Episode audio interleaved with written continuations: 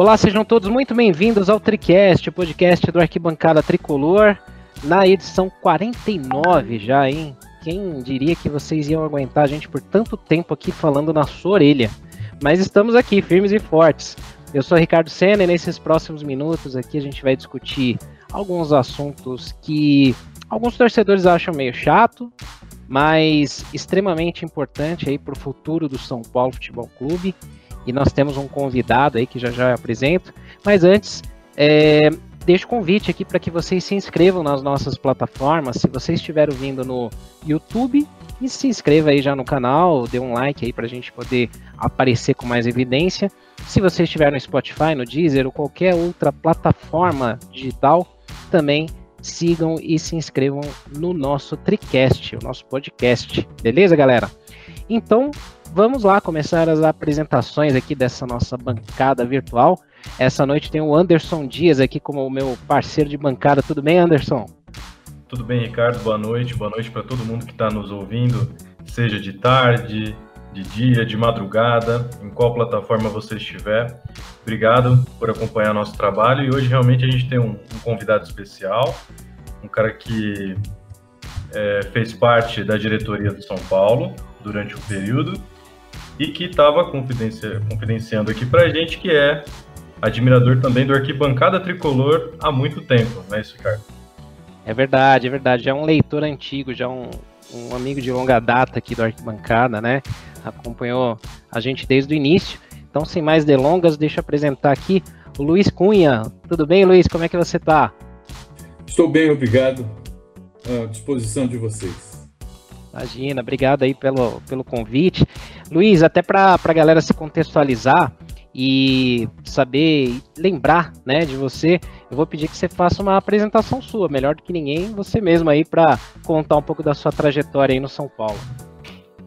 A minha história com o São Paulo é muito longa, né? Eu, eu, eu, eu participo muito ativamente do, do, futebol de base e também do futebol profissional desde a da primeira gestão do Juvenal Juvencio, lá em 1986 Uh, ele, ele, ele quando, quando o Cilinho era o nosso treinador, uh, eu, eu fui apresentado ao Cilinho por, por amigos lá do São Paulo, fiz uma amizade muito grande e a gente saía do, dos jogos para fazer um happy hour e, e, e resenhas.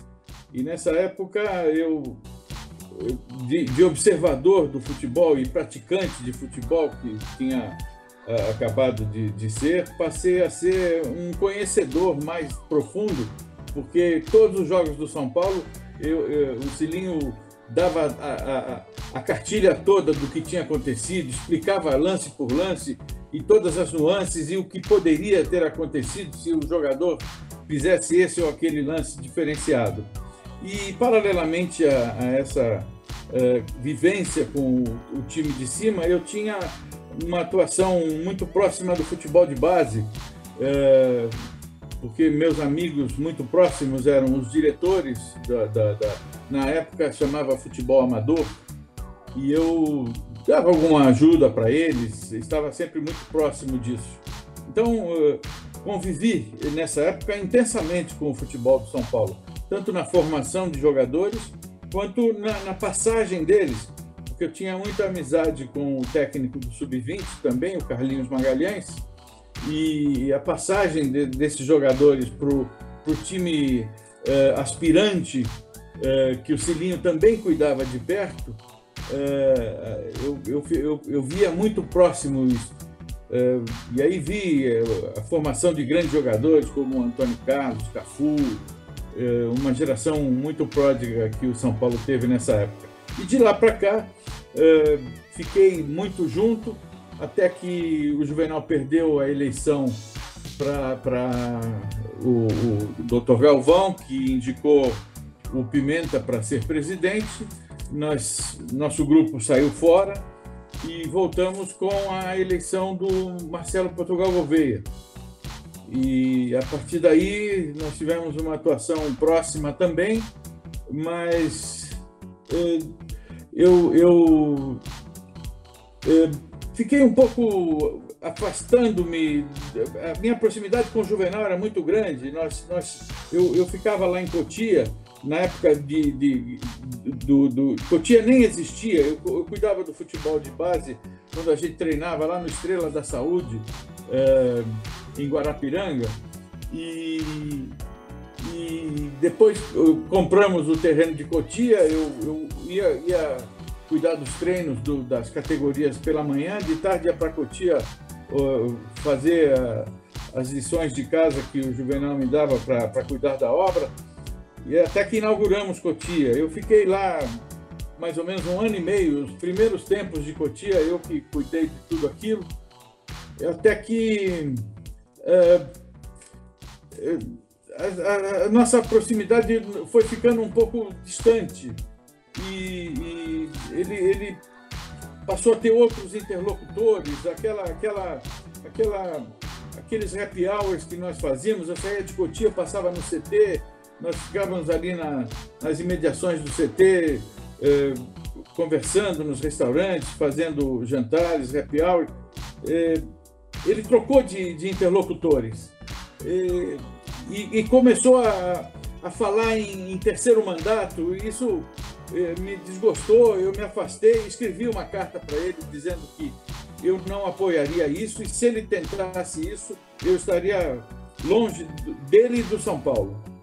Mesmo assim, estando afastado, ele, ele, ele ainda não, não, não, ele não se afastava de mim. Quer dizer, quando eh, havia alguma, alguma coisa difícil de concretizar, alguma contratação que ele não conseguia fazer pelos meios que ele tinha, por exemplo, o, o, o, lateral direito Ilcinho, ou aquele meia que era do Lenilson, que era do Mogi, Mojimirim, me parece, Mojimirim, um, um time de vermelho aí do interior, é, não, do, do, não era do Mojimirim, era do Noroeste. Noroeste é, e é, contratações complicadas que é, as coisas não, não, não destrinchavam, ele me telefonava e pedia para eu entrar nisso, e eu entrava e, e conseguia é, concretizar os negócios. É, mas depois não, não, não tinha mais proximidade com isso. E quando ele realmente teve o terceiro mandato, aí eu me afastei de vez e só voltei ao São Paulo porque me telefonaram certa vez dizendo que havia uma crise muito grande, a gente sabia disso pela imprensa, né? É, que havia uma crise muito grande, que os diretores é, lá de Cotia haviam entregado os cargos, outros diretores também, muitos haviam entregado cargo, inclusive de Cotia, haviam dispensado o gerente de Cotia, Cotia estava à deriva, não tinha gerente nem diretor. E corria muito risco de, de empresários e a gente entrar por lá e, e levar meninos embora. Então me pediram para tomar conta daquilo de novo. É, eu falei, olha, você sabe o meu jeito de agir, eu, eu, eu preciso de carta branca, eu, eu, eu gosto de, de, de, fazer as coisas do meu jeito. Então arranjaram um, um, um almoço meu com o Ataíde e outro com depois com o Carlos Miguel ambos uh, acharam que realmente era uh, eu a pessoa certa para assumir Cotia, eu assumi e nós fomos muito felizes, nós fomos muito, muito, muito felizes mesmo. Todas as categorias uh, ganhavam títulos, todos os torneios que disputavam e culminamos em 2016, no comecinho do ano, em fevereiro, indo lá para Assunção, no Paraguai, disputar a Copa Libertadores Sub-20 que, que voltamos campeões né, uh, da Copa Libertadores. E quando foi no comecinho de março, houve outra crise e, e, o Ataíde brigou com, com, com o Carlos Miguel, uh, os dois acabaram saindo, e, e, o Leco, que era o presidente do conselho, assumiu interinamente. E o Leco me, me chamou e falou: Olha, eu estou com um problema, eu sei que você resolveu o problema de Gotia. É, se eu te convidar para para resolver também, pedir para você resolver o problema do CT, o que, que você vai fazer lá? Eu disse para ele, as primeiras atitudes que eu tomaria seriam bruscas para uh, as pessoas sentirem que havia alguém com, com comando ali e depois uh, fazer uma distensão para verem que eles tinham também, além de alguém em comando firme, um amigo. E, mas, mas, eu precisaria de, de, de resguardo, eu precisaria de amparo para tomar essas atitudes. Ele falou: olha, é, são, são atitudes muito fortes, eu preciso pensar primeiro. Deixa, deixa, eu, deixa eu pensar um pouco no que você me propõe, eh, depois eu te falo. Tá bem.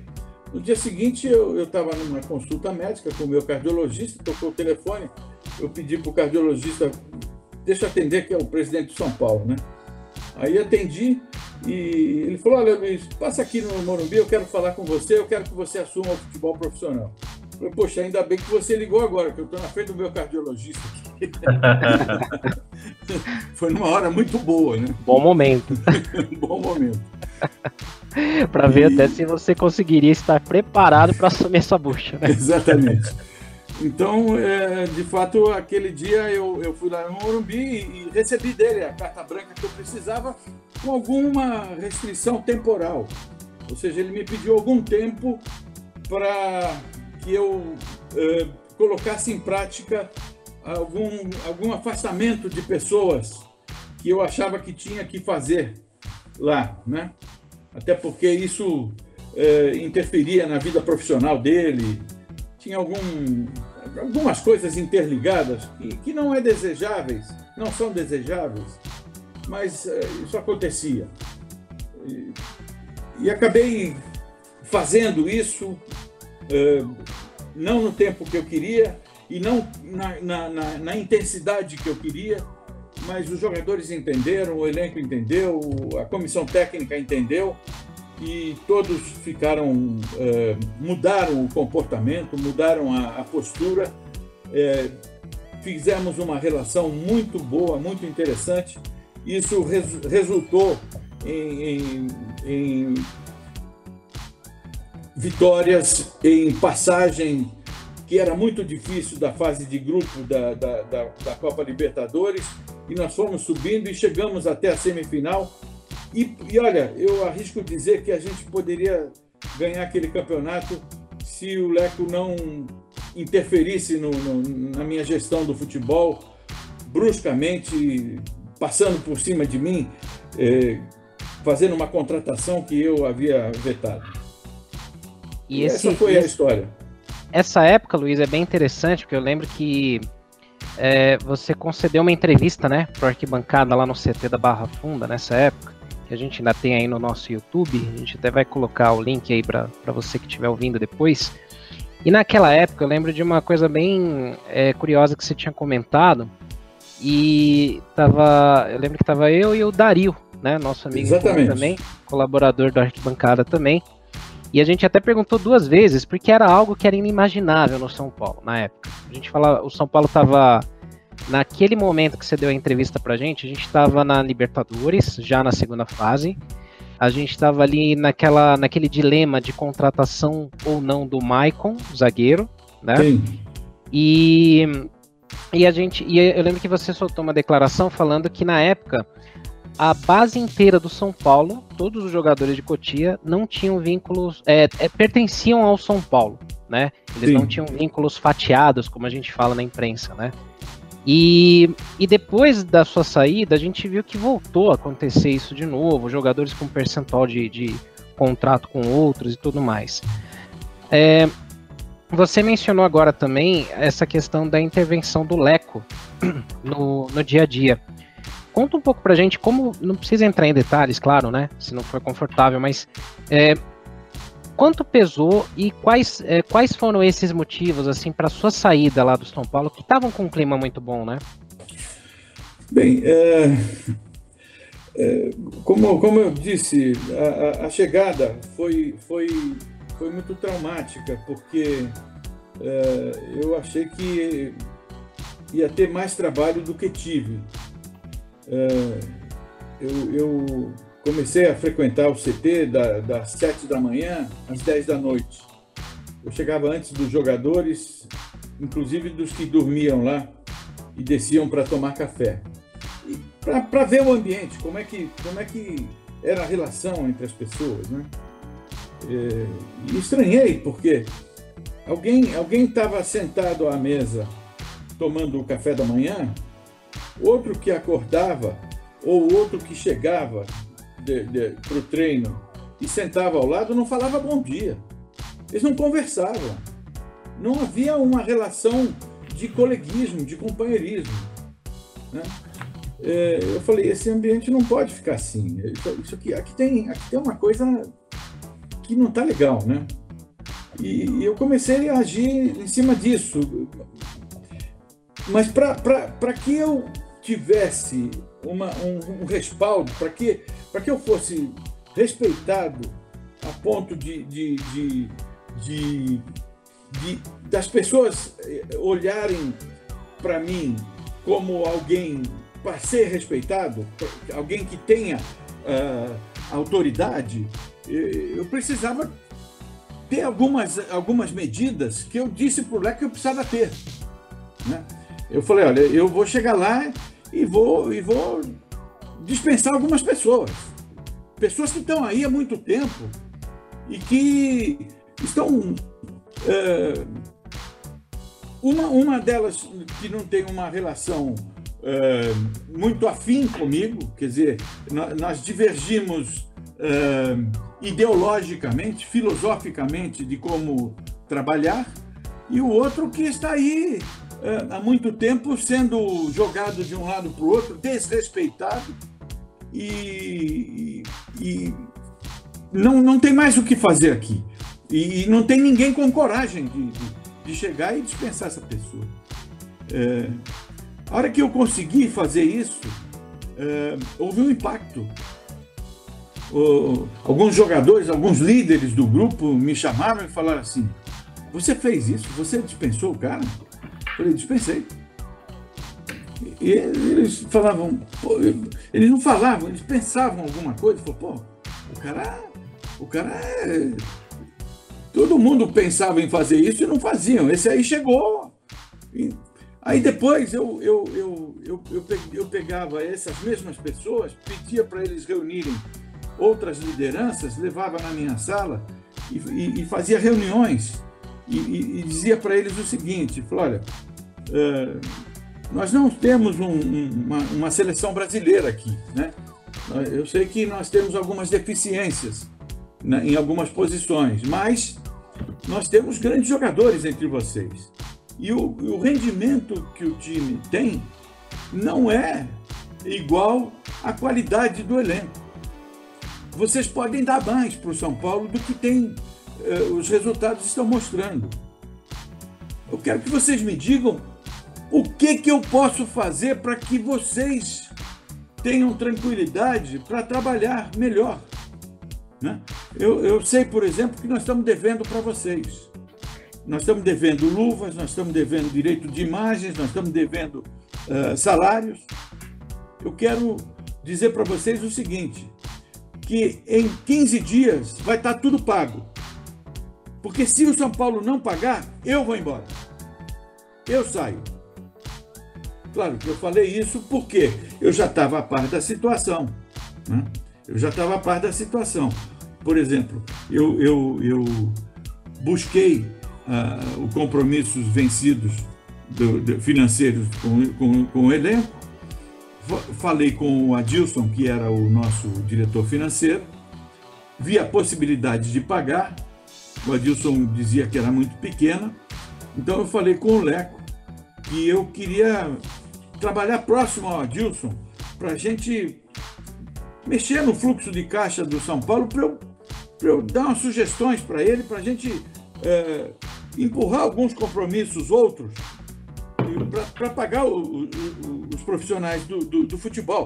Porque o São Paulo entra em campo com aquelas pessoas. Eles precisam estar satisfeitos para o São Paulo ter um bom rendimento. É, o Leco falou: não, você fala comigo e eu falo com a Dilson aquela coisa de vaidade, sabe? Então, o que, que eu fazia? Eu ligava para o Adilson, falava, Adilson, pega o, o, o teu fluxo de caixa aí, os teus compromissos, e vamos nos encontrar naquele restaurante da Praça Pan-Americana e vamos, vamos trabalhar isso nós dois, sem o Leco saber. E a gente ia lá e fazia. E, e, então, quando eu prometi para os jogadores que ia pagar tudo, eu já tinha, eu, já, eu o Adilson e eu já tínhamos feito o, o, fluxo de caixa, eu já sabia que a gente ia pagar. E, e paguei. E o São Paulo cumpriu com aquilo, então o pessoal começava a me respeitar. E aí eu dizia para eles: olha, a sala aqui da diretoria não tem mais porta, hein? Essa porta aqui vai ficar aberta o tempo todo. Passou aqui na porta, quer entrar falar com o diretor, pode entrar. Não tem mais diferença. Eles estavam treinando, eu estava no banco com o treinador conversando. O time jogava, a gente é, jogava mal, tinha algum problema. No ônibus na volta, todo mundo vendo. Eu falava para o treinador, Patom, vamos, quando chegar no CT, vai na minha sala para a gente conversar. Os caras ficavam assim, você vai mandar o treinador embora? Eu falei, não. O treinador não se dispensa porque o time jogou mal. A gente, eu quero saber por que, que o time jogou mal. Eu quero que ele me diga por que, que o time jogou mal e no que, que eu posso ajudar a ele para o time jogar bem. Se ele quer que eu tenha alguma ação em cima do elenco. Então, essas coisas foi, foram fazendo com que os jogadores me olhassem de outra forma, como alguém que estava ali para ajudar, como alguém que estava ali como um, mais um deles. E aí, Anderson. Tudo isso se somou e nós fizemos uma, uma, uma, uma corrente positiva que Sim. nos levou aos resultados. Eu estava até comentando aqui, né, Ricardo, antes da gente começar aqui o nosso, nosso tricast, eu conheci o, o Luiz Cunha num evento que a gente se encontrou, um evento de, de gestão esportiva tal, e aí, quando acabou o evento, foi justamente nessa época que ele estava na, na, diretoria de futebol, em 2016, e eu perguntei para ele especificamente sobre o caso do Michel Bastos. Porque o Michel Bastos, naquela altura, ele já tinha alguns problemas, a torcida já estava bastante impaciente com ele, já tinha um zum zum zum de proposta dele ir embora tal. E aí, quando o Luiz Cunha chega, tem até uma imagem que é bastante marcante daquele ano, que é o, o Luiz conversando com o Michel Bastos um pouco longe do grupo, assim, que treinava ao lado, e o Luiz conversando ali com o Michel Bastos, né?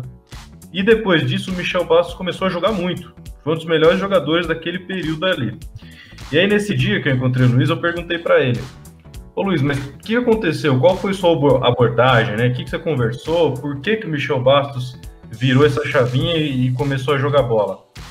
E aí ele me falou na época que o Michel Bastos é um, é um tipo de jogador, um tipo de perfil que ele precisa de um tipo de um pai, que é um cara que precisa que você esteja perto, conversando, ele precisa de uma proximidade e de alguém que ele confie.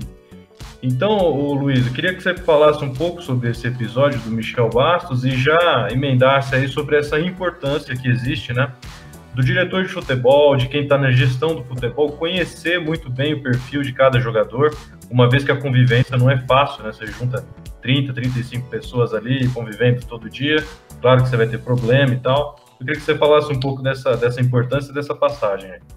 É, de, de fato não é fácil para alguém, por exemplo, que, que, que vem, vamos dizer, de uma, de uma atividade de, da advocacia, que, que nunca lidou com, com gestão empresarial e com muita gente é, diferente. Não era o meu caso. Eu estava, eu, eu, eu tava, como ainda tenho, uma empresa que tem mais de 500 funcionários e que comecei pequeno e por, por ter começado pequeno, essa, essas pessoas foram sendo admitidas e eu, eu, eu conhecia todos eles. Então eu, eu conheço o perfil das pessoas eu, eu sei lidar com elas, elas são diferentes, cada qual é, é, tem um ego diferente, tem, uma, tem, uma, tem um agrado ou tem uma, uma postura mais firme que você tem que ter, senão você perde essa pessoa. E esse, esse, essa, esse, esse trato, essa lead com, com, com as pessoas, eu, eu, eu, eu levei para a minha gestão no futebol, tanto em Cotia onde você tem que ser mais um paizão do, dos meninos, porque eles chegam muito carentes, e, e no profissional já não. Você, você ali já tem profissionais já calejados, como parecia ser o caso do Michel. Então, você vê, o, o Michel já era um, um jogador de uma certa idade, já, perto dos seus 30 anos, que já tinha passado pela Europa, já teve uma carreira vencedora. Então, alguém que vai lidar com Michel Bastos vai lidar com ele como se fosse com um sujeito rodado, como se fosse com um sujeito vivido, alguém que, que você lida duramente. E, na verdade, o Michel é um sujeito sensível, é uma pessoa muito uh, afável. Você precisa uh, entrar no, no, no, âmago dele e, e, e tratá-lo como se fosse um amigo muito próximo, um irmão, talvez até como um pai. Você muitas vezes você precisa pegar o Michel, dar um abraço nele, falar, pô, cara, você é bom pra caramba, você é um cara legal pra caramba. Por que, que você tá nessa pior? Você não é para estar tá assim. Então, aquele, aquele encontro foi muito interessante, porque eu, eu, como eu falei, eu chegava muito cedo e ficava vendo quem chegava cedo, quem chegava tarde. É, e, e, eu estava aquele dia na recepção do, do, do, do CT, ali onde o, os jogadores sobem no quarto para se trocar, e, e, o Michel chegou correndo e, e não, nem, nem me cumprimentou. E depois desceu, e alguém que viu isso deve ter falado com ele no vestiário. Falou, Pô, você não falou bom dia para o Luiz, você não cumprimentou. Devem ter feito isso, porque é, depois que acabou o treino, dá para aquele pessoal que fica treinando faltas, é, batendo bola ali com o goleiro, eu, eu tava. Eu, fujo um pouco da, da, da, lida com a imprensa, então o pessoal de imprensa fica do, naquele outro campo, do lado de lá, e eu ficava aqui na, na do lado da arquibancada. É, ficava meio escondidinho ali. E o Michel saiu do vestiário e me viu ali, ele, ele veio falar comigo. Ele vai falar, pô, Luiz, é, desculpe, eu não, não, não, te falei bom dia hoje, é, porque eu estava atrasado, eu não queria pagar multa para a caixinha, queria que você me desculpasse. Eu falei, ah, não tem problema, Michel, já está já tá desculpado, não tem problema. Mas eu estava mesmo querendo bater um papo com você, porque é, aquela coisa, você é um cara que consagrado, jogou muito futebol, tem futebol de seleção, e, e, e você não está bem, você não está nem rendendo e nem está feliz. Eu estou vendo você no teu semblante, você não está é, bem, você está muito sério. É, queria que você desabafasse, contasse para mim o que está passando, o que, que tem, o que está pegando. Falei, rapaz, foi bom você falar nisso comigo. Eu estou realmente infeliz porque é, tive algumas jornadas ruins e a torcida está pegando no meu pé, o time está mal e estão botando muito peso nas minhas costas. Eu perdi um pênalti, depois perdi uma, umas jogadas e o pessoal está tá dizendo que eu estou encostando o corpo. E quanto mais eles vai, mais fica pesado para mim, pior fica. Eu já estou até pedindo para sair do time. Então eu falei, bom, vamos, vamos, vamos mudar isso daí. Vamos mudar isso daí. Pega, pega o teu peso, Vamos tirar esse peso das tuas costas, passa para mim, dá para mim. Dá, dá esse peso para mim. Dá esse peso para mim. No próximo jogo a torcida não vai mais vaiar você. Você vai lá, vai fazer o teu futebol. A torcida. Como você sabe que a torcida não vai vaiar? Ele falou, isso é comigo. Isso você deixa comigo. Aí eu, eu, vou, eu vou mexer meus pauzinhos. Você vai lá e joga a tua bola. E o resto você deixa comigo e ninguém mais. Quem, quem, quem te ofender, quem, quem vier a, a, falar mal de você, eu entro na frente e enfrento. Eu vou ser teu protetor a partir de agora. Porra, o cara mudou. A partir dali, o, o, o Juca botou ele na, na, entrevista coletiva, ele já era outro cara na, na coletiva. Ele falou, tive uma conversa com o Luiz, os caras perguntaram, pô, você, estava conversando com o Luiz, parecia que ele estava te dando uma bronca. Pô, não, porque ele gesticula com a mão assim, mas ele estava me incentivando, ele estava tirando o peso das minhas costas, ele, ele, ele, me, ele me, me, me, levantou, e vocês vão ver que a partir de hoje eu sou outro jogador, e foi de fato. O que, que eu fiz? Eu pedi para o Zé Carlos, que era o nosso funcionário lá do CT, que tinha uma relação boa com a, com a torcida, falei, Zé, eu, eu preciso falar com, esses, com esse pessoal, eu não conheço esses chefes de torcidas aí. Me, me, me, arranja uma, uma reunião com esse pessoal. E fui falar com eles. Falei, olha, nós, nós, nós estamos numa crise financeira muito grande. Nós não temos dinheiro para comprar jogador. Nós temos um jogador com um nível técnico muito grande no time. Vocês estão pegando no pé do cara, ele joga mal. A gente não tem outro para pôr. O time vai mal. Vai, tudo que está acontecendo vai, vai acarretando de mal a pior. Eu quero pedir para vocês o seguinte: para um pouco de vaiar. Se ele voltar a jogar mal, vocês começam a vaiar outra vez. Mas dá um crédito. Dá um crédito. Eu estou pedindo um crédito para vocês. Eu estou pedindo um crédito. Os caras, ah, tudo bem, vamos, vamos, vamos esperar um, um, algum, algumas partidas. Porra, o Michel virou. Se vocês lembrarem, um gol, um gol importantíssimo da nossa campanha da Libertadores, que foi a nossa vitória contra o Atlético Mineiro aqui no Morumbi, que depois até caiu um pedaço da, da, da arquibancada lá, quando ele foi comemorar, foi o gol de cabeça do Michel. Jogo difícil, né? Uma cobrança de falta. Aquele, aquele gol nos classificou. Sim. Porque depois nós fomos perder de 2 a 1 um lá no Independência, mas por, por termos levado a vitória de 1 a 0 daqui. Uhum. E depois, e antes disso, contra o Toluca, nós ganhamos de 4 a 0 aqui. O Toluca foi o melhor time da, da fase anterior.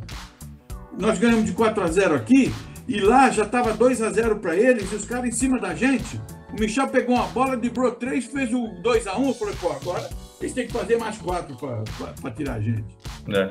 Aliás, esse jogo contra o Toluca, né, Ricardo, no Morumbi, para mim, assim, foi um dos melhores jogos, tecnicamente, do São Paulo nessa última década aí.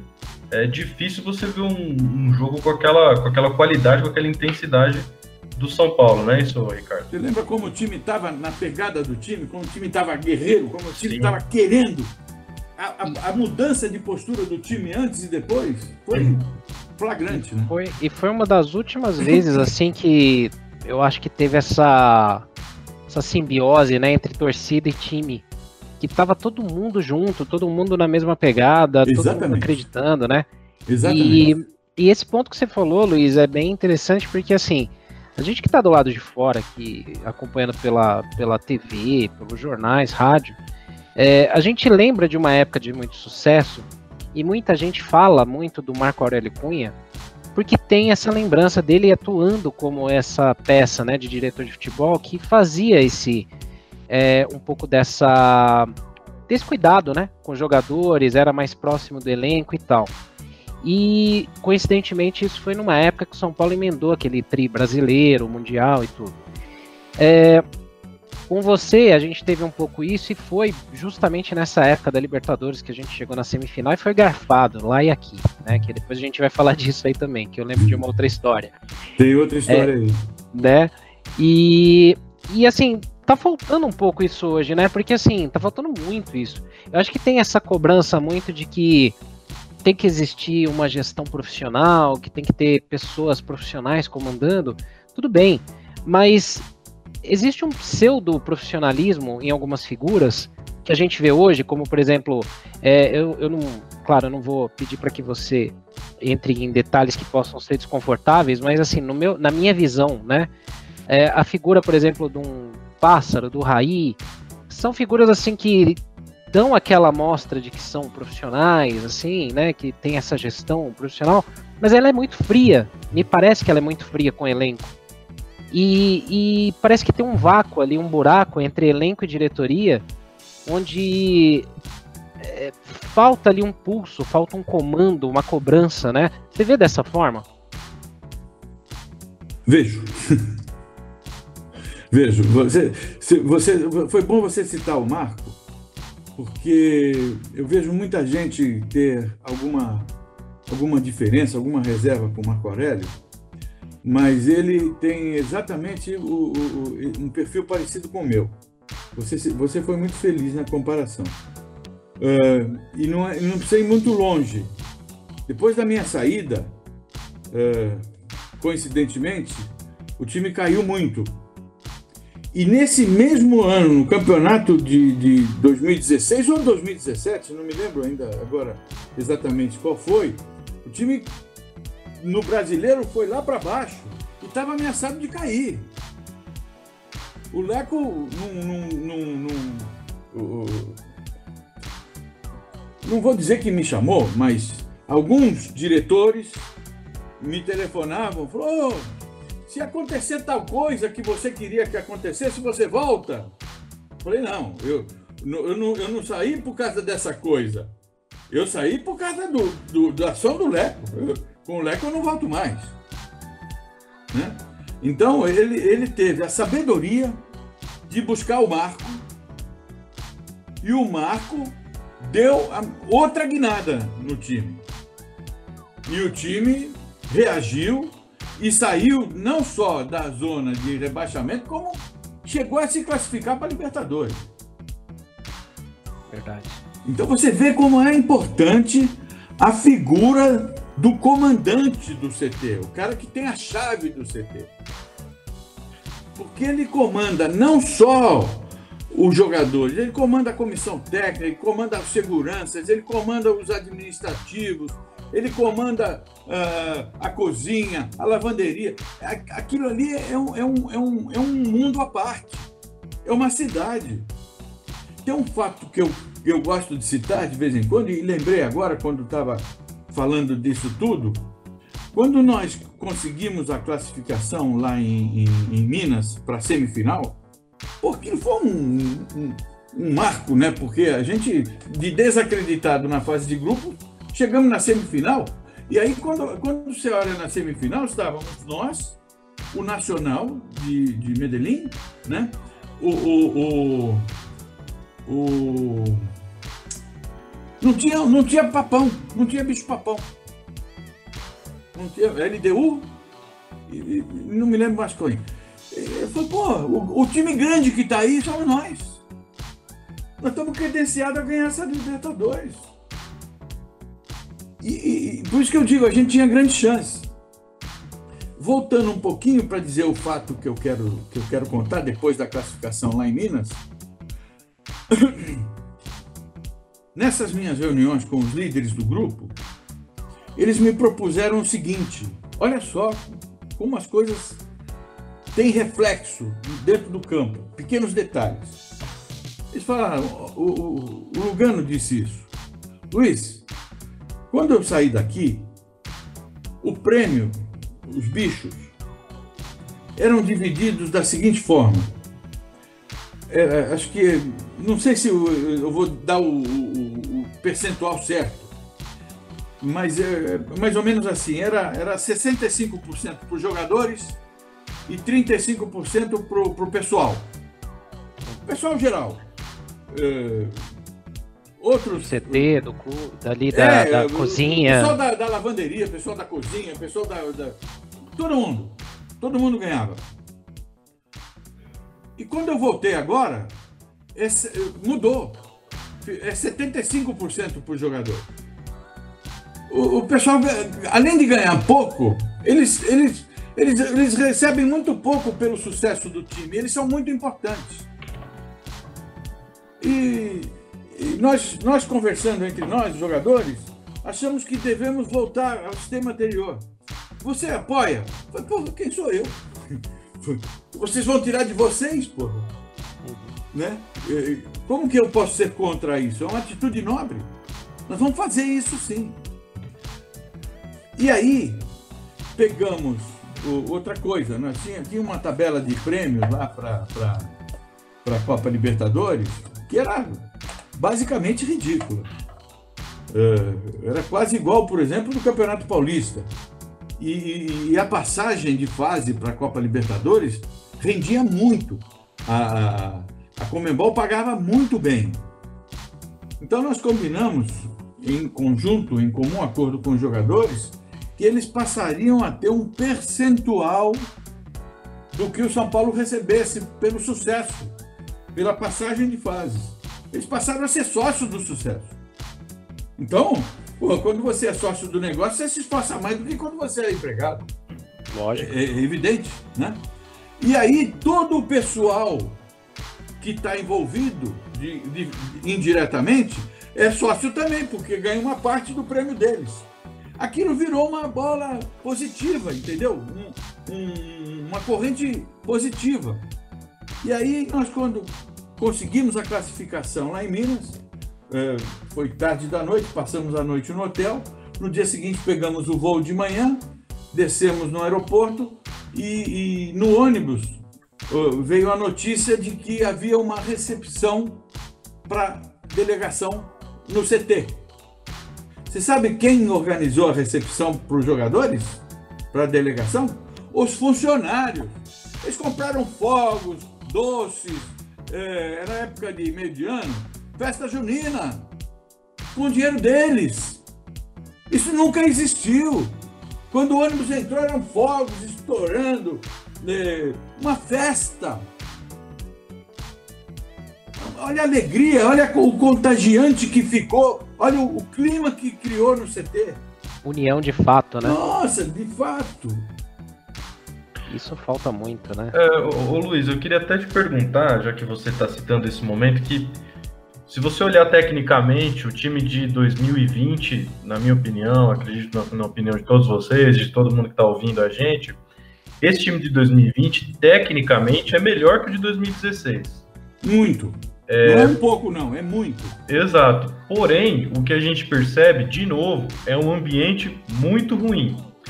É, aí eu queria saber de você, porque você, quando chegou lá, você pegou um ambiente parecido com o de agora, semelhante, porque o São Paulo vive em, em crises recorrentes aí. O que, que você achou pior? É, era uma influência mesmo de fora para dentro, de, sei lá, de conselheiros, de diretores, de muita gente palpitando? Ou era realmente um problema da comissão técnica? O que, que você detectou de pior que você teve que agir imediatamente para o time virar a chavinha, como a gente disse aqui? É, o ambiente de forma geral, eu não, eu, não, eu não sei qual que era a razão disso, mas eu te digo, eu te dou uma passagem é, que foi marcante para mim e, e, e, me, e me deu um balizamento. É, eu fazia o, o, os negócios de contratação e de renovação de contrato dos meninos da base e pedia para o, o, pessoal do, do, CT, que era o, o Alexandre Pássaro, que cuidava da, dos contratos dos jogadores, fazer os contratos e mandar lá para a Cotia para a gente assinar. E os contratos vinham lá para os jogadores assinarem, e eu estava vendo os contratos chegarem sem o nome do diretor do futebol de base para assinar. Eu falei, escuta, tá sem o nome, tá sem o meu nome aqui. Eu, eu, como é que eu vou? Eu, eu preciso assinar esse contrato, eu negociei isso. Falei, não, agora é uma nova diretriz. Né? O, diretor de futebol de base não assina mais o contrato. Aí, tá bom. Eu peguei os contratos, peguei a assinatura dos jogadores e fui lá para o CT. Escrevi uma carta de demissão e fui lá para o CT, vi que o Leco estava lá, o Ataíde estava lá. E, fiquei esperando, eles, eles estavam em reunião do assunto do, do profissional. Quando terminaram, eu pedi para entrar. E, e disse para eles, falou, olha, eu negociei os contratos aqui, não tem mais lugar para eu assinar o contrato. Se não tem mais lugar para eu assinar o contrato, se, eu não, se vocês vão assinar o contrato que eu negociei e eu não vou ficar sabendo se está certo ou não está, não, não tem mais o que fazer lá. Eu, vocês botam outro diretor lá e eu vou embora. Não, não, não, já, isso foi um engano, foi uma ordem errada, tal. Pode refazer esses contratos todos aí. Tiraram. Mas nessa mesma reunião que nós estávamos ali, uh, o Ataíde uh, disse o seguinte: chegou depois, eufórico. Eufórico. Nós estávamos numa crise financeira tremenda. E chegou e falou para o Leco: consegui 60 milhões de luvas na Globo. Acabou a reunião agora. Consegui 60, não, é, não vai descontar do pagamento nada, é, é luvas. É antecipado. Tá? Essa semana está na nossa conta. E, e aí comentou o, o, que eu vou chamar o fato. Pô, eu estava subindo aqui, estava entrando ali, queria dar essa notícia para vocês. o Lugano me chamou que queria conversar um assunto comigo. Ah, ele que espere. Porra, o cara é o capitão do time. O cara é o, é o líder da, do, da equipe. Ele quer falar com o diretor, cara. Ah, como assim? Ele é mais importante. Eu pensei isso comigo. Futebol é o coração do negócio, né? Mas querendo ou não, não tem jeito, né? É ele que vai no campo jogar para você.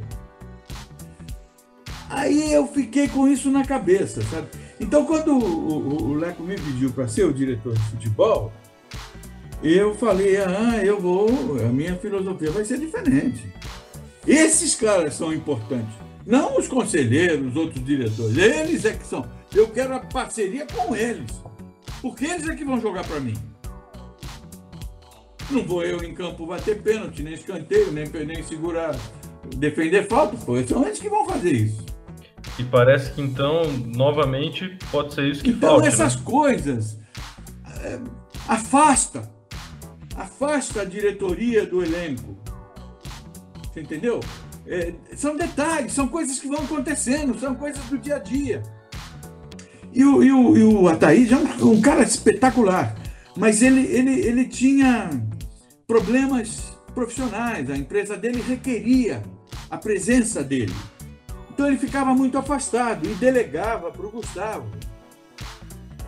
E, e, e, e, o Gustavo era uma, era uma pessoa muito boa de lidar, muito afável e tudo, mas eu não via no Gustavo, e, era, e era uma, havia uma diferença entre nós, é, aquela diferença que eu, que eu falei que tinha de ideologia, de filosofia, de, de lead, era com o Gustavo. Quer dizer, se eu, se eu já tinha diferenças, atritos com o Gustavo, eu estando em Cotia e ele na, na no CT, eu sendo diretor e ele gerente, é, só que ele tendo delegação do, do vice-presidente, é, se, se a gente já não, não falava a mesma língua, imagina nós dois juntos no CT.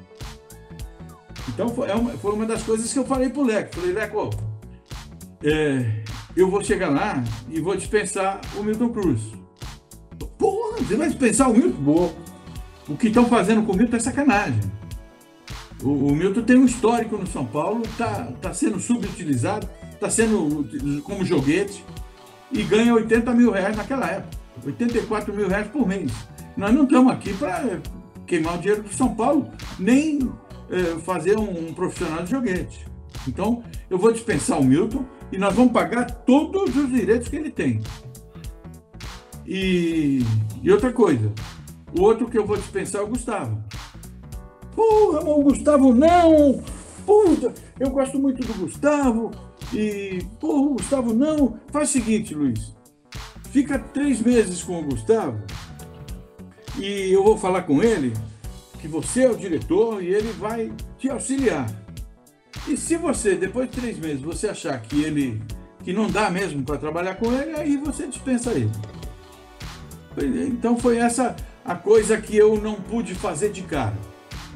E, e, de, e também demorou algumas semanas para eu poder dispensar o Milton, porque o Leco me disse que uh, o Abílio Diniz era um dos principais clientes do, do, do, escritório que ele trabalhava e que o Abílio tinha um carinho muito grande, uma amizade muito grande com o Milton Cruz e a dispensa do Milton Cruz podia abalar a relação profissional dele no escritório. Eu falei, porra, mas aí as coisas não... Não se misturam, né? Não, não deveriam. Não é, não é legal, né? O São Paulo ser prejudicado por uma coisa que não tem nada a ver com ele. Mas aí ele, ele foi lá e resolveu o problema e depois de uma, duas semanas ele me falou, ó, realmente está resolvido, pode, pode acertar com o Milton. e, e, a questão do Gustavo foi o seguinte, é, eu, tô, eu, eu, trabalho com você, né? Vamos dizer, sou, tô, sou teu chefe. Nós dois trabalhamos na mesma sala, no departamento de futebol profissional de São Paulo. Eu sou o diretor, você é o gerente. Toca o meu telefone, algum empresário oferecendo um jogador, ou representante de algum jogador para renovar um contrato, qualquer assunto do São Paulo Futebol Clube, eu estou com você na sala, eu atendo no Viva Voz. Porque eu quero que você saiba o que eu estou falando.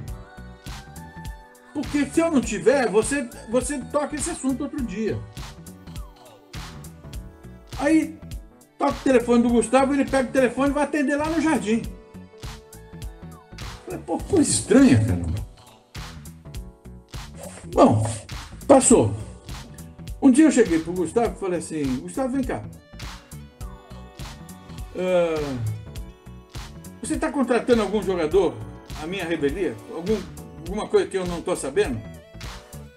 Falei, ah, de fato a gente está conversando com aquele ponto esquerda do Toluca, o Christian Cueva, e, e nós estamos acertando com ele.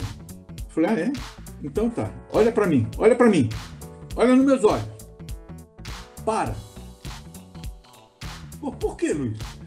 Porque é o seguinte, eu vou em reuniões de diretoria para reforçar o time, nós vamos ganhar essa Copa Libertadores, eu estou precisando reforçar o time em algumas posições carentes, e eles não me dão dinheiro. Eles falam, não, não, não temos dinheiro para contratar jogador, Luizinho. Vai com o que você tem. O, o, o, o vice-presidente eh, administrativo, o, agora me foge o nome dele. Não, ele me chamava Luizinho. Luizinho, você tem que ir com o que você tem. Tá bom, então eu vou com o que eu tenho. Vou o grupo e vou com o que eu tenho. Agora você vem me dizer que você vai, que você vai contratar um jogador que não pode jogar para nós? Já jogou contra nós nesse mesmo campeonato? Pode parar com essa contratação. Nós que não poderia. Ele não atuaria na Libertadores, né? Não, ele já tinha jogado contra nós. Ele já tinha jogado pelo Toluca. Então nós vamos usar esses recursos que não temos, nós vamos ter que arranjar ainda, para fazer o, o, a contratação do Maicon. Porque o Maicon não pode jogar além da, da, da semifinal. Porque acaba o empréstimo dele do Porto para nós. Ou você vai lá em, em, em, no Porto e estende o empréstimo dele, ou vai lá e compra o passe dele. Porque nós não podemos ficar sem o Maicon. É o capitão do time. É o cara que fez o, o segundo gol de cabeça lá em, em, em Belo Horizonte. O, o, segundo não, o único que a gente fez lá, né, o 2 a 1 um. É o cara que liderava o time, o cara que foi pro gol lá na altitude. Você lembra que nós trouxemos um empate lá contra o The Strongest? Sim. Que o Denis foi expulso? Quem que foi no gol e segurou a barra lá? É o Michael. O Michael. Então, é um e, que, que, que também naquele momento era, era querido ao extremo pela torcida, extremo, né? Respeitadíssimo pelos companheiros. E imagine um dos situação... que me ajudou a formar aquele ambiente bom. Eu falei, nós precisamos do Michael para ser campeão. Não, imagina podemos perder o Michael da, agora. Da gente ir sem o Michael para uma semifinal de Libertadores, onde a gente tinha o Lugano contundido, voltando, né, de contusão. Exatamente. E o Lucão como opção na época, que era, assim, já. Temeroso. Temeroso. Bom, uh, aí olhei para ele e falei: pode parar, não quero essa contratação. Não vetei o jogador. Falei: não quero essa contratação, porque esse jogador não vai ajudar a gente agora. Eu não tinha nem olhado o scout do cara, eu não estava nem preocupado com a qualidade do jogador. Eu não vetei o jogador. Eu vetei a contratação porque aquele dinheiro podia ter uma finalidade melhor. E era um dinheiro que a gente não tinha. Então, ah, tá bom, tá ok. Falou que estava ok, olhando nos olhos, tudo bem, passou. Quando nós, nós voltamos de, de, Florianópolis, fomos fazer uma partida lá pelo Campeonato Brasileiro, nós jogamos muito mal, perdemos de 1 a 0 do, do Figueirense. Eu estava bravo no ônibus, descemos ali em, em Congonhas, sentei no, na minha poltrona no ônibus, o Gustavo sentava atrás de mim, tocou o telefone dele, ele bateu no meu ombro e falou assim: Ô oh, Luiz, todo alegre, Ó, o Christian acabou de assinar. Falei, que Christian? Ah, o Christian Cueva, ele está com a seleção do Peru lá no, nos Estados Unidos para jogar a Copa América. Nós mandamos um contrato para ele e já assinou. Puta, aquilo uma, foi uma facada nas minhas costas. Falei, tá bom. Peguei o meu telefone, liguei pro Leco. Falei, Leco, vai pro Morumbi. Vai pro, pro CT. Não, eu tô, eu tô ocupado aqui no Morumbi. Falei, Leco, vai pro CT. É o seguinte, vai estourar uma crise e você precisa estar perto. Que crise? Falei, vai, vai lá que eu te falo. Aí ele foi. Aí eu falei para ele, olha, uh, aconteceu isso, eu vetei a contratação, falei que nós precisávamos do dinheiro, que esse jogador não pode ajudar a gente agora, que nós é, a conquista dessa Copa Libertadores é a, a, a tábua de salvação da gente, tanto financeira como técnica. A gente vai levantar o time, os jogadores que, que, que a gente vai consultar vão querer vir de novo jogar no São Paulo e não em outros times. É, então, em tudo por tudo, vai, vai dar uma guinada para nós. Nós precisamos desse título. E nós, nós estamos na boca. Nós temos um quarto do título ganho e os nossos adversários têm menor expressão do que nós. Nós já eliminamos River Plate, Boca Júnior, o Atlético Mineiro. Os, os, os, papões ficaram para trás. Nós somos o grande que está na, na boca do gol.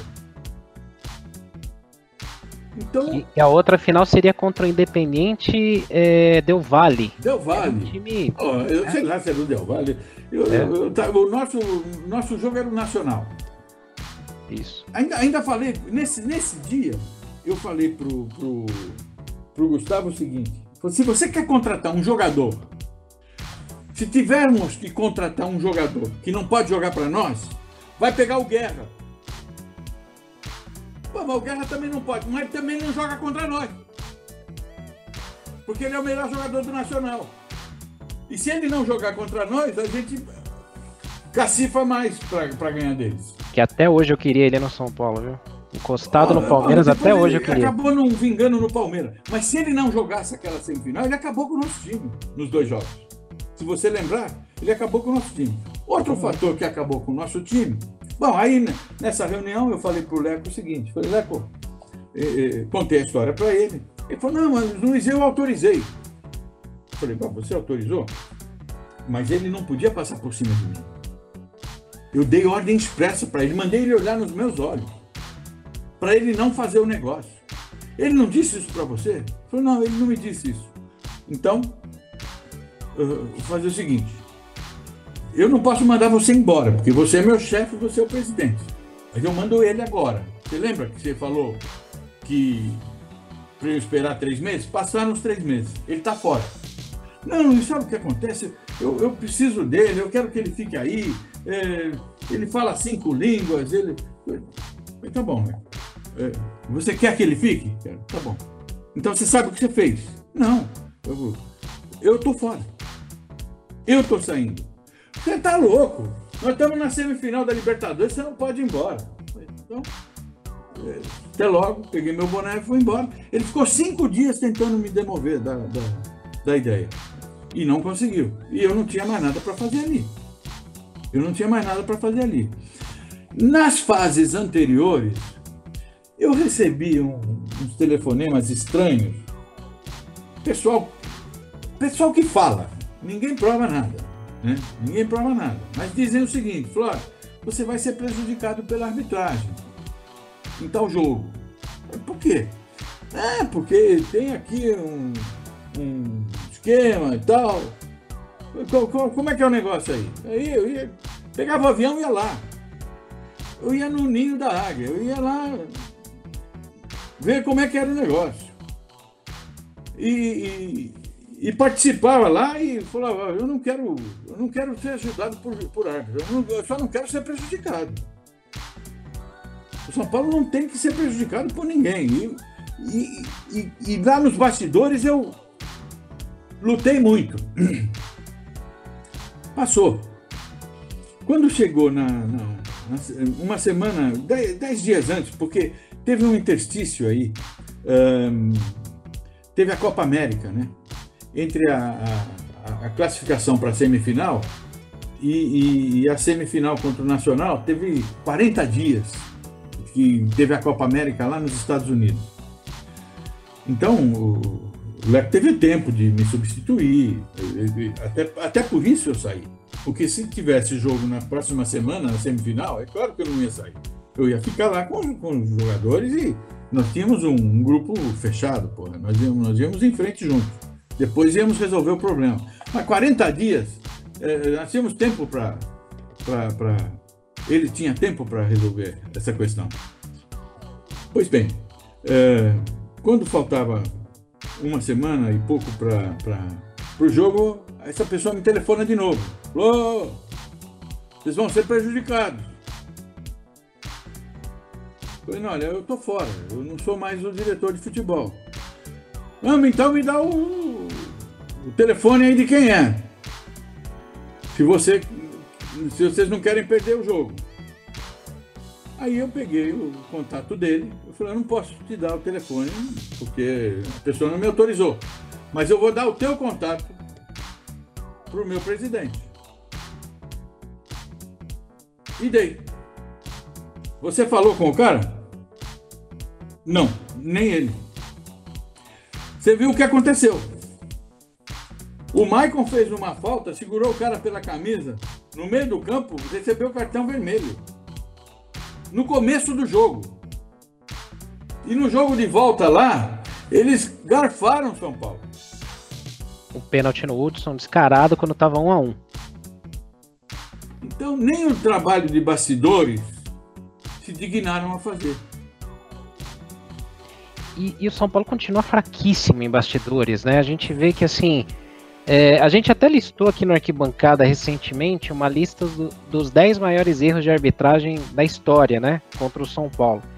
E um que apareceu ali foi recente, foi esse ano, que mostra como que isso está largado. O Novo Horizontino, né? Não vou dizer que foi um esquema para o Novo Horizontino, mas antigamente, é, eu vou falar assim, eu sou do tempo que é, para um juiz vir prejudicar o São Paulo no Morumbi, intencionalmente ou não, ele pensava muito para ver se ele não estava fazendo uma besteira que acabasse com a carreira dele. E hoje, um árbitro inexperiente é escalado, ferra o São Paulo contra um novo horizontino, né? E é o símbolo de como o São Paulo é desleixado nesses bastidores, é largado. É, essa ingerência que o Leco teve no seu, no seu período de trabalho e que a gente acompanha pela mídia, que acontece em outras ocasiões também, e como você comentou, justamente até por questões que são alheias ao futebol, né? Por amizades, por conchavos ou outras questões. É, dá para dizer que é algo que ainda perdura até hoje e que vai acontecer durante muito tempo no São Paulo, não só com o Leco? Ah, é difícil dizer, né? É difícil dizer. Eu, eu, eu, eu acho que uh, nós estamos diante de uma eleição e você tem, de um lado, a continuidade da filosofia, você tem o, o partido político do Leco reivindicando continuar no poder. Eles, eles estão com tanta vergonha que mudaram a cor do, do, do, do da, da chapa. Né? É. Não é mais amarela, agora botaram um grafite. É, não entendi essa cor aí mas talvez para parecer com a nova camisa que eles vão lançar, número 3 aí, esses caras não dão ponto sem nó. É, então você tem a situação querendo reeleição e você tem a oposição com o Roberto Natel, que é alguém que, junto com o candidato da situação, participou do conselho de administração, mas todo o tempo opondo-se à gestão marcando posição contrária, contrária, contrária, contrária. Então, eu acho que essa pessoa é a ideal para virar chave. Porque, você veja, quais foram as duas grandes guinadas que o São Paulo deu que se deu bem? Quando o, o, a situação de, depois de muito tempo, perdeu. Quando o Juvenal perdeu para o Galvão e o Pimenta assumiu, São Paulo foi campeão de tudo, inclusive bimundial. Aí esse grupo foi se deteriorando, o, o poder cria ranços, sabe? O poder cria ranços. Comodismo. Uma comodidade. É, é, aquelas pessoas que se cercam dos poderosos vão, vão corroendo o ambiente. E até que isso é, ficou tão ruim que eles perderam para a mesma turma do Juvenal, que ganhou a eleição e, e, e botou o, o, Marcelo Portugal Gouveia, que fez uma gestão extraordinária e nos levou de novo ao topo do mundo. E esse grupo está se deteriorando. Está se deteriorando. Está na hora de sair. E vem outro. Está na hora da oposição ganhar de novo. E a oposição agora tem o nome do Roberto na frente. Eu acho que o, o, os conselheiros do São Paulo têm a obrigação de virar essa chave de novo, elegendo o Roberto Natan.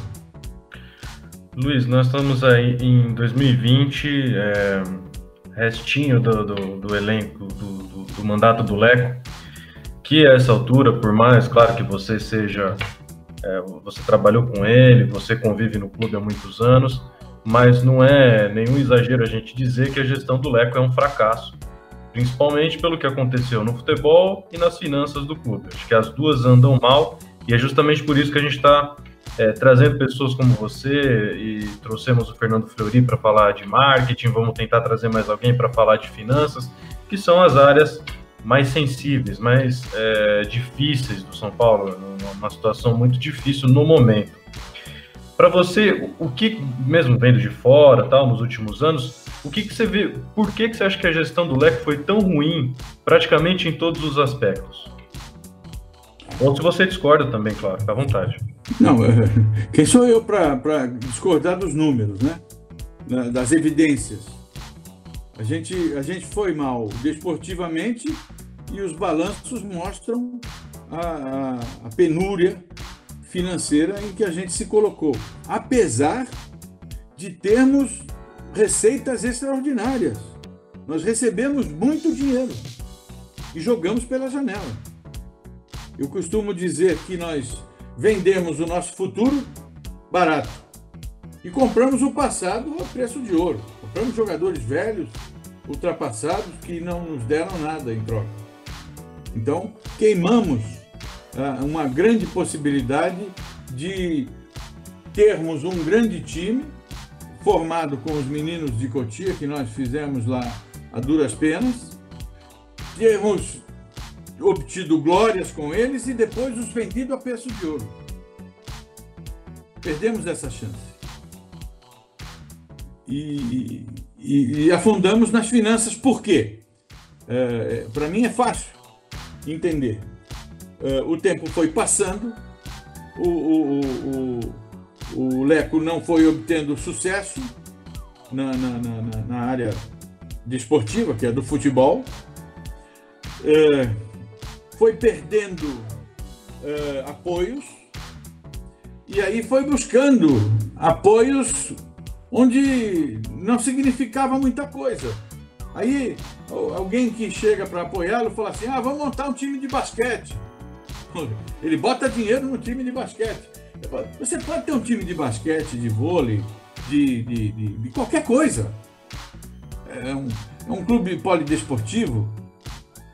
Você pode ter qualquer coisa, desde que tenha patrocínio, desde que se autofinancie.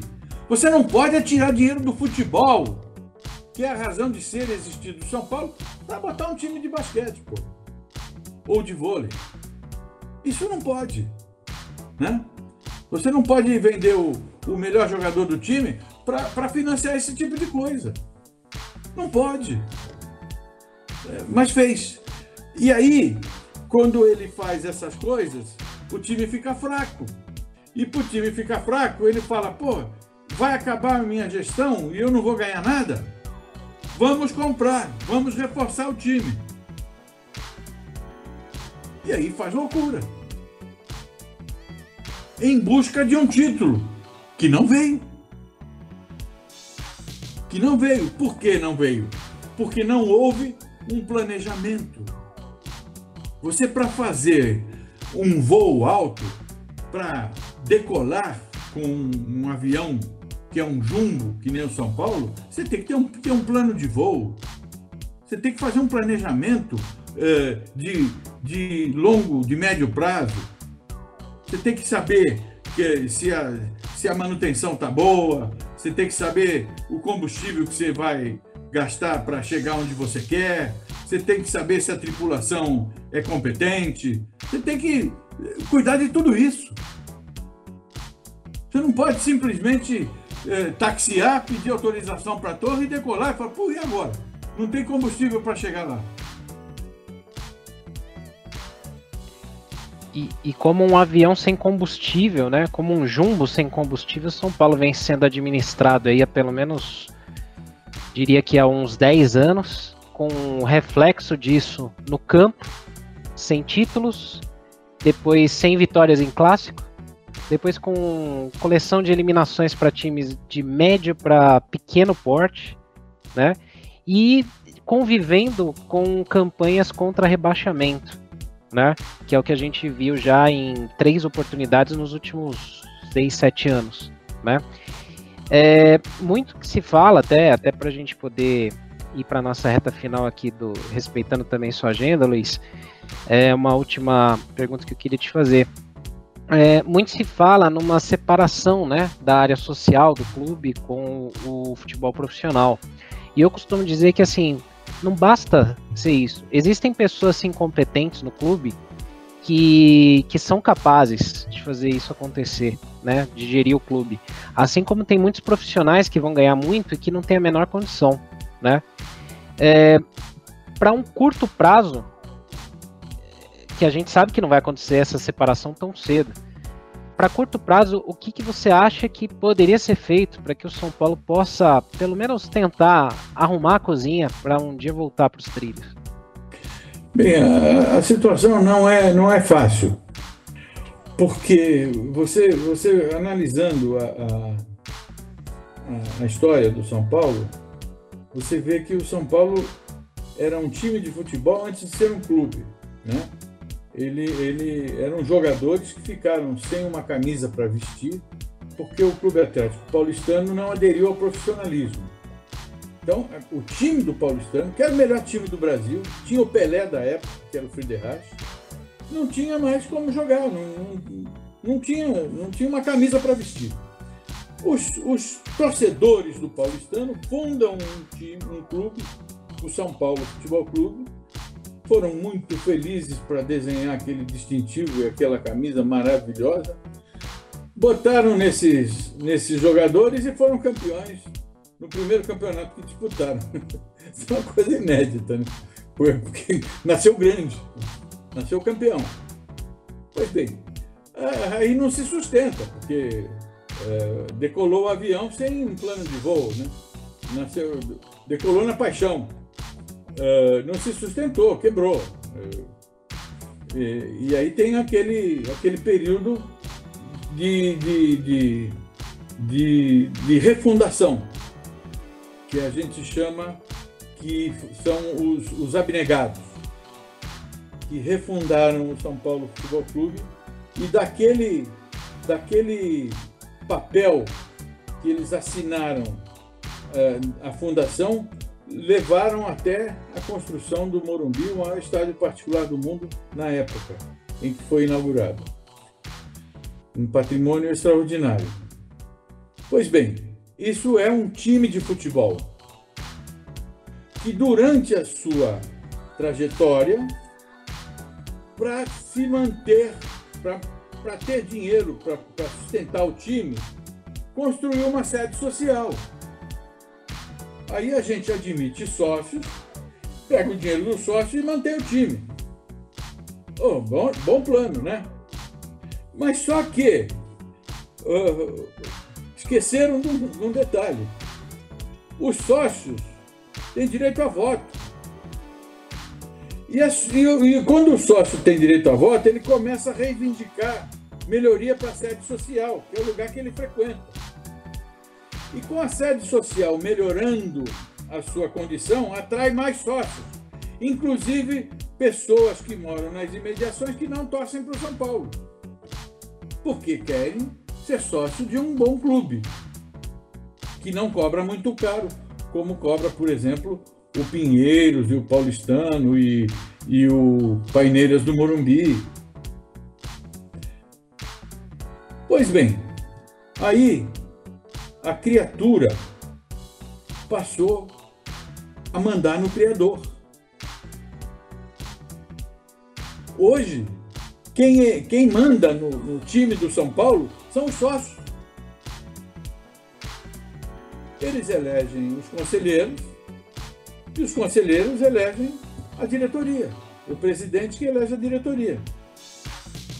Então você tem no conselho do São Paulo Futebol Clube pessoas que foram lá colocadas porque é, são companheiros de, de cerveja, de, de, de jogar é, baralho, de, de, enfim, de, de, de convívio social. Você não tem é, mais herdeiros, tem, mas cada vez menos herdeiros dos abnegados, daqueles caras que fundaram o São Paulo que tem aquela ideologia, aquela filosofia do São Paulo, de dar para o São Paulo e não dele se servir.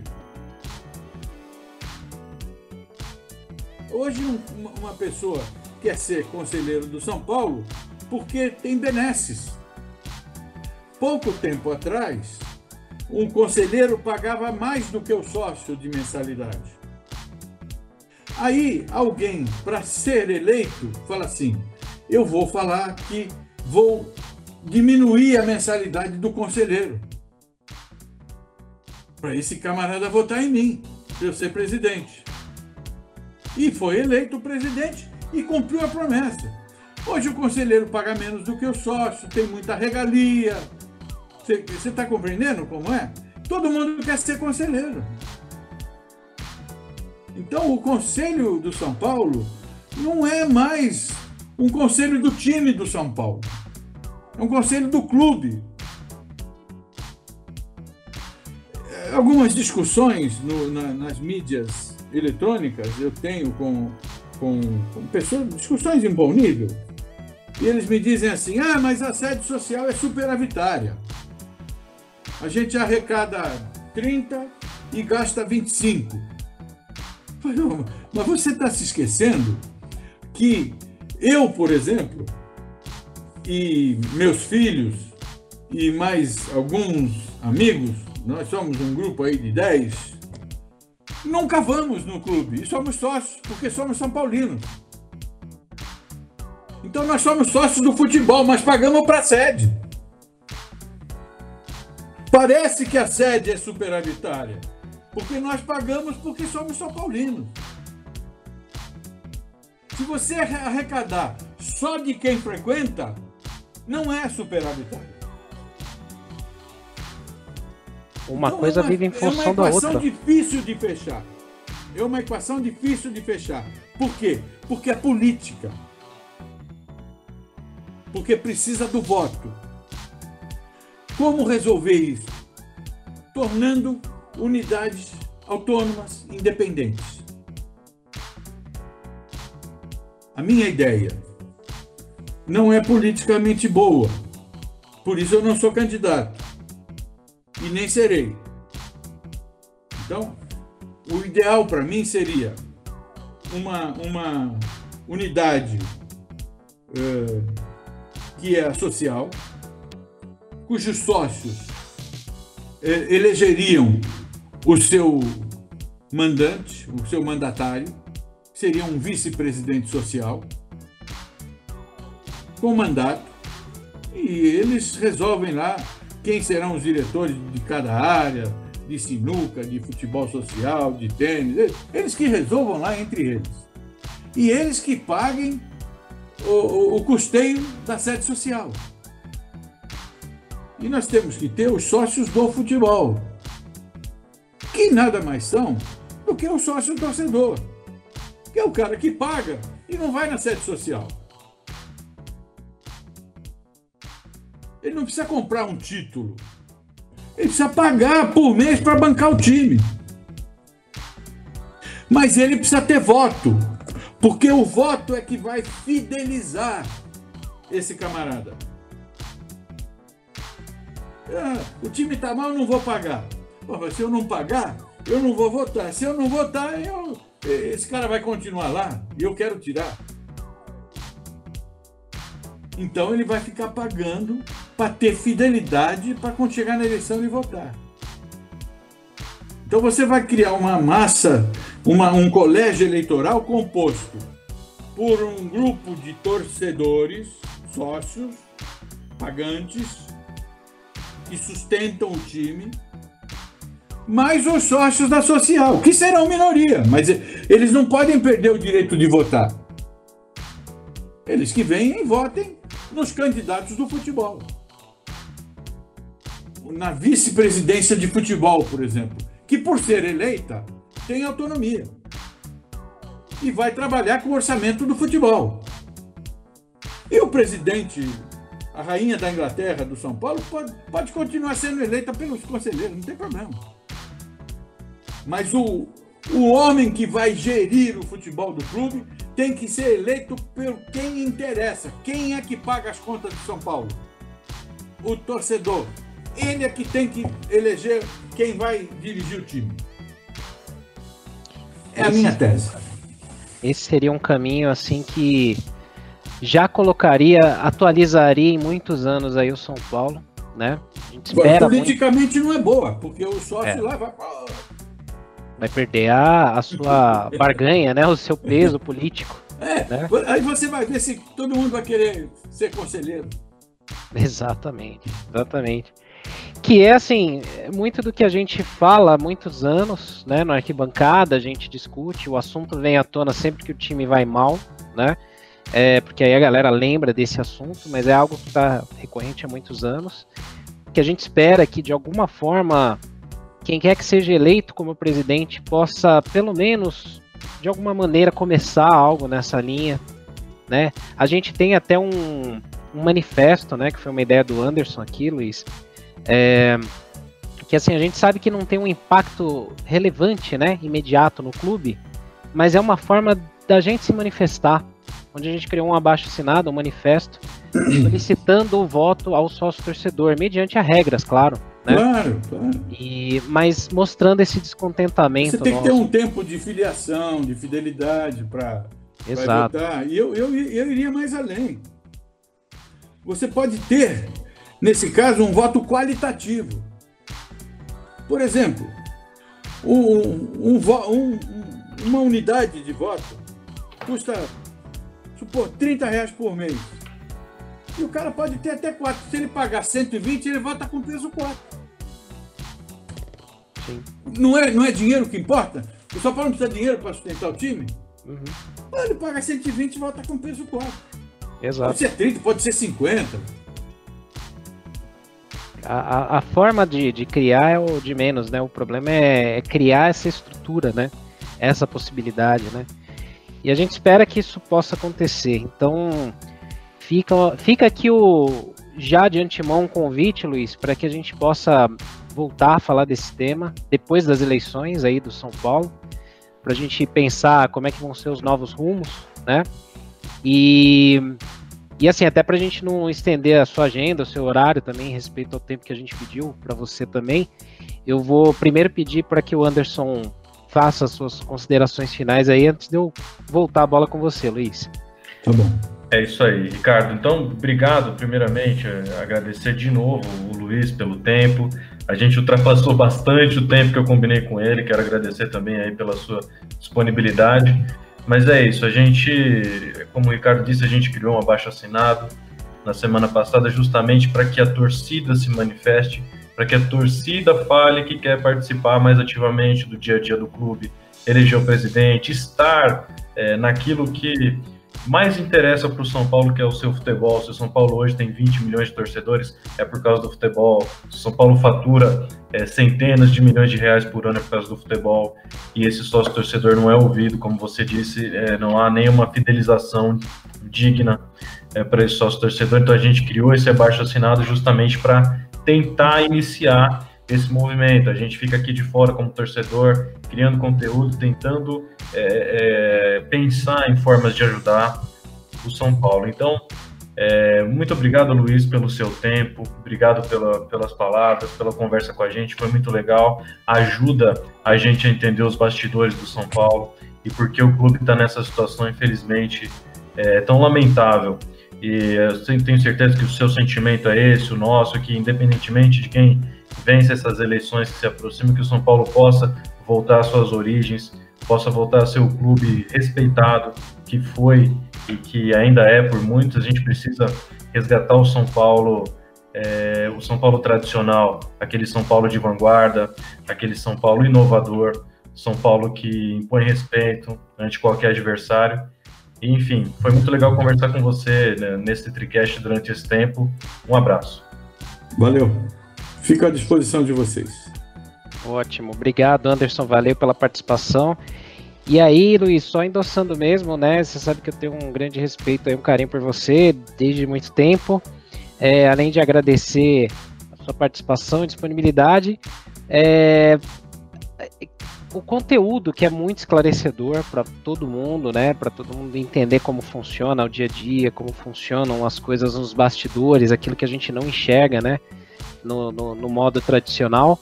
E você já é de casa, então as portas estão sempre abertas aí quando você quiser participar aqui conosco, será bem-vindo, Luiz. Tudo bem, muito obrigado pela, pela simpatia de vocês. Valeu, muito obrigado. E para você que está escutando aqui o nosso TriCast, nessa nossa edição 49, que foi bem esclarecedora, né? A gente deixa o convite aqui para que na próxima semana também você continue conosco seja em qualquer uma das plataformas digitais aí que o Arquibancada está. Nós teremos novos convidados aí, a gente está negociando o passe de alguns aí que a gente vai trazer como convidados. E que vocês se inscrevam e, claro, torçam, né? Porque é uma semana decisiva. Tem jogo contra o Atlético é, no Morumbi e depois o clássico contra o Corinthians, que foi, voltou, mudou de horário e já voltou para o horário original às 11 da manhã. Então, acompanhem conosco aí nossas mídias digitais, nosso site arquitricolor.com e nos vemos na próxima edição do Tricast, o podcast do Arquibancada Tricolor. Saudações tricolores, até a próxima.